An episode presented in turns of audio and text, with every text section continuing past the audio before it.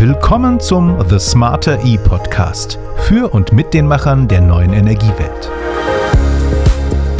Bei der Entscheidung für ein Elektroauto spielen die Lademöglichkeiten für die meisten Autofahrer eine sehr wichtige Rolle.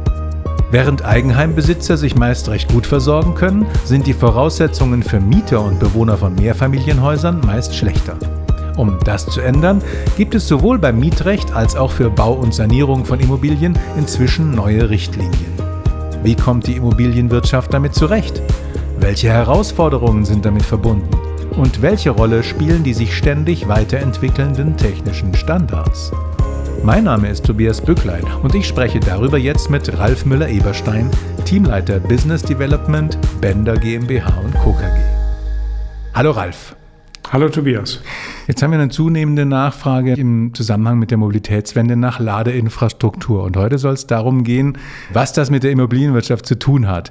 Kannst du das mal einfach grob skizzieren? Welche Rolle spielt denn die Ladeinfrastruktur für die Immobilienwirtschaft? Es gibt eine wichtige Grundvoraussetzung, die man da verstehen muss. Bei Elektromobilität ist es so, ich will immer dort laden, wo ich parke. Mhm. Und äh, das Auto, wie jeder weiß, vor allem der Privat-Pkw, stehen 90, 95 Prozent der Zeit irgendwo rum. Und das ist eigentlich die perfekte Zeit zu laden. Und mhm. äh, die Zeit, die so ein Fahrzeug rumsteht, das passiert meist zu Hause oder auf der Arbeit. Und das bedeutet natürlich am Ende auch, dass dort wahrscheinlich der größte Anteil der Zeit äh, geladen wird. Mhm. Und insofern ist es sehr wichtig, dass man versteht, dass generell das Thema Wohnungswirtschaft, Immobilienwirtschaft einen großen Anteil bei der Lösung der Problematik hat, wo lade ich mein Fahrzeug und wer übernimmt welche Rolle. Das heißt, ich verstehe das richtig, es geht eben darum, dass wir, wenn wir viel zu Hause laden wollen, zum einen bestehende Wohngebäude ertüchtigen müssen, sozusagen, dass man dort laden kann, aber vor allem auch äh, für die Zukunft in der Planung von Immobilien berücksichtigen müssen, dass dort geladen werden kann. Darum geht es im Wesentlichen, oder? Das stimmt, ja. Und was sind da die großen Herausforderungen in dieser Frage? Also die erste Herausforderung ist natürlich die, dass Strom in der Regel überall verfügbar ist. Ähm, Im Gegensatz zu Benzin und Gas bekomme ich den an jeder Straßenecke. Elektrischen Strom gibt es überall. Und wenn man sich überlegt, wie viel Kilometer so ein Pkw am Tag im Durchschnitt laut KBA, sind das 40 Kilometer, fährt, dann kann man daraus auch ganz gut ableiten, wie viel Energie ich eigentlich brauche, um so ein Fahrzeug ordnungsgemäß zu laden. Und das ist nicht viel. Also wir reden hier von irgendwie 12 Kilowattstunden und bei Standzeiten von während der Arbeit oder auch zu Hause steht man wenigstens 8, 10 Stunden rum, ähm, hat man tatsächlich keine große Anforderung, was die Ladeleistung angeht. Die Energiemenge ist schon erheblich über, das, über einen Monat, über das Jahr gerechnet. Aber im Prinzip ähm, ist das so das Setting, was man erstmal akzeptieren muss. Und die zweite Herausforderung ist die, der Strompreis, also den, den kennt ja jeder Nutzer. Mhm. Also im Prinzip kann ich, wenn ich äh, Strom in ein Fahrzeug verladen will, nicht jeden beliebigen Preis dafür aufrufen, auch wenn ich viel Geld in Technik investiere als Betreiber. Und mir muss völlig klar sein, dass der Nutzer, der eben sein Elektroauto aufladen möchte, auch nicht bereit ist, viel mehr zu zahlen, als was er selber zahlt bei seinem Energieversorger. Mhm. Und daraus leitet sich ab, dass Ladeinfrastruktur im Gebäude generell, ähm, wenn man von Langsamladeinfrastruktur redet, relativ preiswert sein muss. Ähm, man kann natürlich auch sagen, nee, wir verbauen DC-Ladetechnik, also Schnellladetechnik, mhm.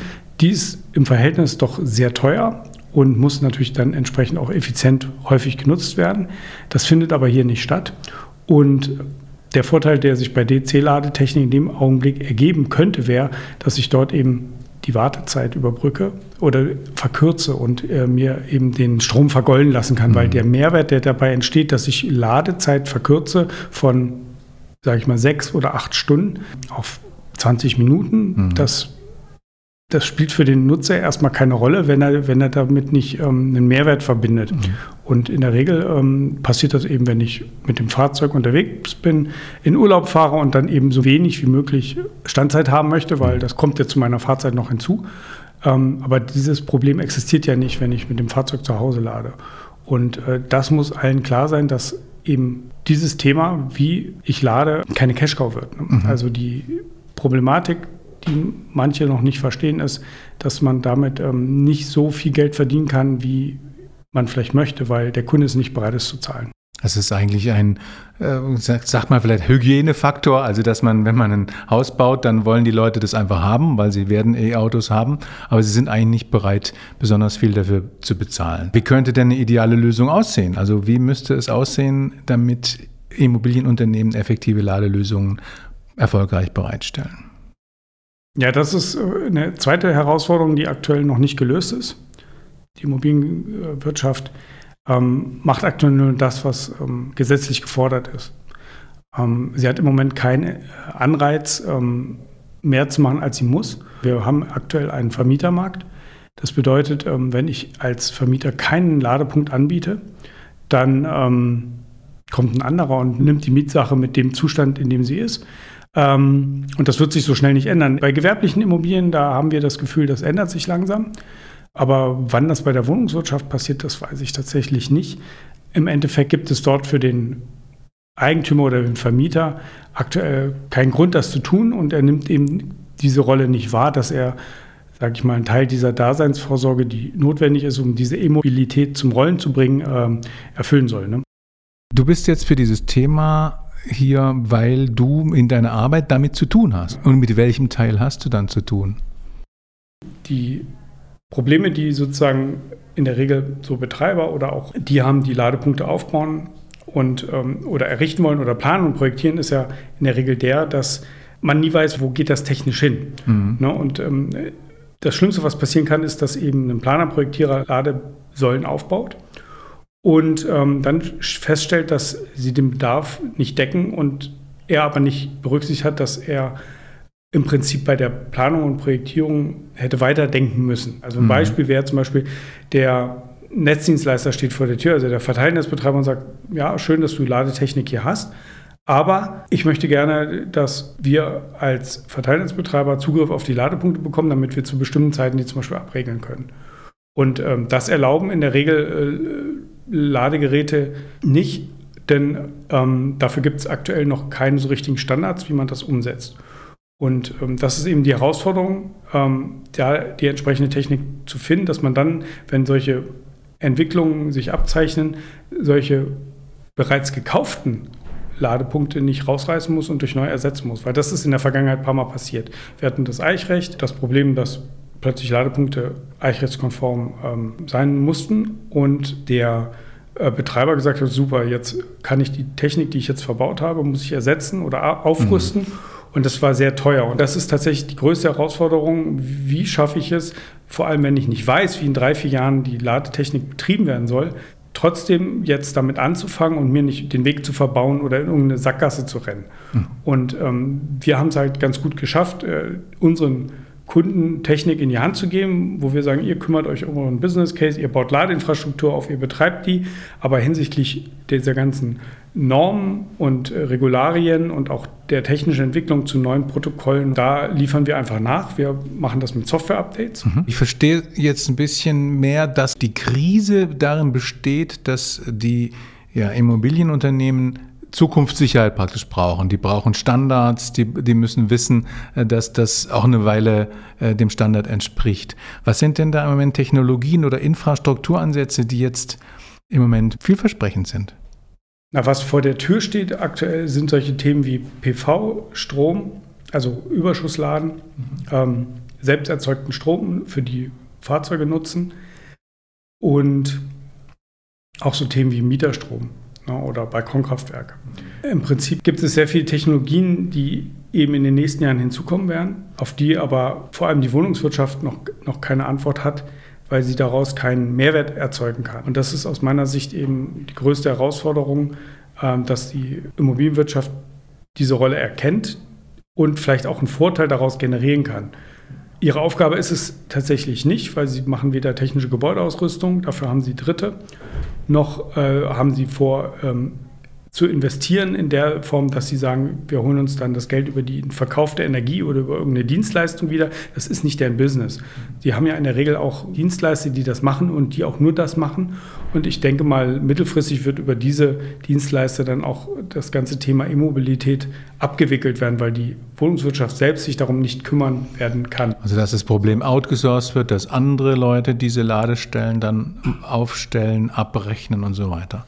Genau, und das ist aber auch immer mit einer hohen Investition verbunden. Man kennt das aus dem Energiecontracting. Dafür braucht es eben auch einen Rahmen, in dem so ein Investor agieren kann. Und wenn er sagt, ich setze jetzt Speicher ein und versuche mit PV-Strom möglichst günstig dann zu bestimmten Zeiten äh, Strom zu erzeugen und in die Fahrzeuge zu laden oder auch für andere Zwecke zu vernutzen. Das ist ja generell das große Problem der Energiewende, äh, welche Akteure welchen, welche Rolle übernehmen. Und da gehört die Elektromobilität genauso hinzu. Und das ist tatsächlich die Herausforderung, dass äh, der Rahmen geschaffen wird von der Politik vor allem, ähm, zu sagen, okay, wir können hier ganz einfach ähm, Marktzugang für Dritte hinbekommen, die damit, die werden sich einen Taschenrechner schnappen und sagen, das lohnt sich, Speicher sind so günstig, PV-Anlagen sind so günstig, das lohnt sich für mich über x Jahre, sowas mhm. zu installieren, damit kann ich Geld verdienen. Und in dem Augenblick, wo jemand das kann, wird er das installieren und machen und tun.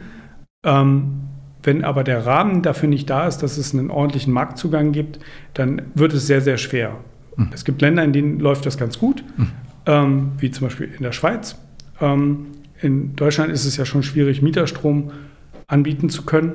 Also wenn ich mit meiner Batterie zu Hause Strom speichere, dann äh, darf ich oder kann ich das in der Regel nicht äh, wieder ins Netz einspeisen, wenn mhm. ich denke, jetzt kriege ich einen guten Preis dafür. Mhm. Oder ich kann es nicht an Dritte weiterverkaufen.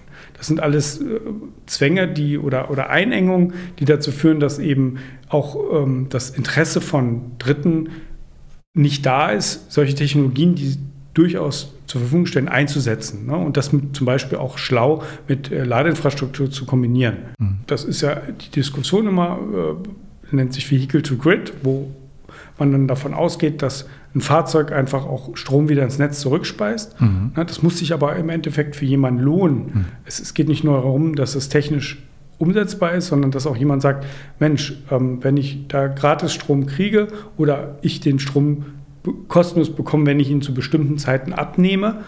Ne, und dann aber auch äh, verpflichtet bin, ihn zu bestimmten Zeiten wieder zurückzugeben, auch wenn es nur kleine Teile davon sind, mhm. dann ist das ein, ein, Business Case, der eben ähm, Marktteilnehmer ähm, erreichen muss. Und aktuell, glaube ich, sind die Rahmenbedingungen dafür einfach so schlecht, dass äh, niemand sich hinsetzt und sagt, ich versuche mir das mal schön zu rechnen oder ich mache dieses Investment. Mhm. Und äh, bei der Ladeinfrastruktur ist es genauso. In der Regel ist es eine WEG oder eine Genossenschaft, die sagt, wir brauchen Ladeinfrastruktur, aber ähm, es ist halt mehr als nur eine Steckdose. Man wird nicht einfach eine Steckdose irgendwo hinschrauben können, sondern man hat neben den ganzen funktionalen Komponenten und neben dem Thema elektrische Sicherheit natürlich auch das Problem, wir können den Strom nicht verschenken, es muss abgerechnet werden. Mhm. Keine Hausverwaltung wird sich hinsetzen und das abrechnen. Mhm. Ähm, das ist auch nicht ihr Job, sondern äh, Sie würden in der Regel einen Betreiber suchen, der das macht. Nur die kosten halt Geld. Und äh, wenn man sagt, hier, es kostet dich 30 Euro im Monat, mhm. dass jemand dir eine Ladebox oder eine Wallbox zur Verfügung stellt, dass du laden kannst, dann wird er in der Regel erstmal Nein sagen. Mhm. Weil er sagt, 30, das sind fast 400 Euro im Jahr mhm. für, für nicht eine Kilowattstunde möchte ich nicht. Das heißt, da ist sozusagen äh, es schwierig, das mit dem Nutzer zu kommunizieren mhm. und ihn dazu zu bringen, zu sagen, ja, das, das lohnt sich, weil darauf werden ja weitere Geschäftsmodelle andocken und dann wird auch irgendwann jemand um die Ecke kommen und sagen, wir haben hier für dich sehr günstigen Fahrstrom mhm. ähm, zu bestimmten Zeiten. Du hast ja die richtige Technik gekauft, wir können dir das abrechnen, du hast eichrechtskonforme Ladepunkte, wir können mit dir das abrechnen und jetzt bieten wir den oder den Fahrstrom an. Also das sind so mhm. Themen, die gehen da Hand in Hand. Und aktuell sehe ich da große Herausforderungen, was den Zugang äh, zu diesem Markt angeht. Mhm. Ich war hier sogar in der Nähe äh, in München mal bei einem größeren Neubauprojekt mit 30 Wohneinheiten oder so, die eben auch im, in der Garage Ladeinfrastruktur gebraucht haben. Und da hatten wir genau diese Thematik. Also Technik natürlich, ja, Regulatorik auch, ja, die mussten, glaube ich, sogar eine GBR gründen oder so irgendwas, um das überhaupt richtig hin, hin, hinzukriegen. Aber natürlich auch noch bauliche Dinge, ja. Und das ist ja auch gerade bei Immobilien das Thema. Wenn mal eine Garage gebaut ist, dann steht die ja für die nächsten 50 Jahre oder so. Ja. Da gilt es ja auch einiges zu berücksichtigen. Sind denn da die Architekten und die Fachplaner genug geschult in diesem Bereich oder was wäre dann nötig? Ja, bei der technischen Gebäudeausrüstung ist es eigentlich recht einfach. Mhm. Das gibt es im Prinzip schon sehr lange. Mhm. Bei der Ladetechnik, das, weil das Thema sehr neu ist, ist es halt sehr schwierig zu sagen, da gibt es diesen berühmten Standard, auf dem alles aufbaut. Und jeder, der danach kommt und was dazu bauen will oder ähm, Technik mitbringt, dass die dazu passt. Mhm. Ja, das, das ist die wirklich eigentliche technische Herausforderung dass wenn zum Beispiel so ein Planer und Projektierer sagt, ich plane eine Anlage, die er nicht mal selber kauft, sondern die er dann nur technisch ausschreibt. Ja, man kann natürlich sagen, man legt ein bisschen Kupfer in die Wände und äh, in die Unterverteilung, aber im Endeffekt möchte der Projektierer oder Planer ja sicherstellen, dass egal wer da dann später kommt, als Mieter, als Käufer, als Partner, als Dritter, äh, dass der Ladeinfrastruktur einbauen kann, die dann zu dem ganzen Rest, den er schon vorgeplant hat, passt. Mhm. Und langfristig eben das jeder, der da weiter hinzukommt, sagt, ja, ich kann eine weitere Ladetechnik dort hinzurüsten. Mhm. Und die wird mit dem, was schon vorhanden ist, zusammen funktionieren. Das ist wirklich der, der größte Knackpunkt für so einen Planer und Projektierer. Das klingt alles noch äh, so, als wäre da noch ein ganz schöner Weg vor uns, denke ich mal. Also jetzt haben wir auch noch zusätzlich im Moment ja so eine gewisse ja, Zurückhaltung im Immobilienmarkt und dass die Zinsen hoch sind und insofern der Immobilienmarkt einfach gerade auch ein bisschen unter Druck ist. Ist das jetzt die richtige Zeit, um äh, zu fordern, dass Ladelösungen entwickelt werden? Eigentlich schon, weil jetzt fängt vielleicht irgendwann der Zeitpunkt an, dass ich ähm, Anbieter am Markt differenzieren müssen, dass sie einen Mehrwert generieren müssen. Mhm. Und das ist dann auch der Punkt, wo jemand sagt, ich nehme den Mietvertrag oder ich kaufe das nicht von dir, weil du mir dieses Grundbedürfnis, dass ich mein Elektroauto laden kann, ähm, nicht erfüllen kannst. Mhm. Und ähm, das wird natürlich dazu einem starken Wettbewerb auch führen. Und da wird der Preis am Ende von den Ladelösungen eine große Rolle spielen. Es wird aber aus meiner Sicht eher ein, ein Motor sein. Vielleicht passiert es wie bei den Gewerbeimmobilien, dass es dann sich langsam wieder zu einem Mietermarkt umschwenkt. Und mhm. wenn ich als E-Fahrer eben mein Fahrzeug nicht laden kann, äh, dann vor zwei, drei Jahren habe ich noch dann gesagt, gut, dann warte ich noch, bis ich mein E-Fahrzeug kaufe, aber jetzt habe ich das mhm. und dann suche ich mir eine andere Immobilie, mal mhm. ganz salopp gesprochen. Ja. ja, vielen Dank, lieber Ralf ein großes Thema, das uns wahrscheinlich noch eine ganze Weile beschäftigen wird und auch ein wichtiges Thema. Für alle, die noch mehr über die Lösungen, die ihr bei Bender entwickelt, wissen wollen, die finden das im Internet natürlich unter www.bender.de. Dir mal ganz herzlichen Dank, dass du im Podcast dabei warst. Vielen Dank, Tobias. Ja, und ich hoffe, liebe Podcasthörerinnen und Podcasthörer, Sie sind auch bei einem der nächsten Podcasts wieder dabei. Bis dahin, Ihr Tobias Böcklein.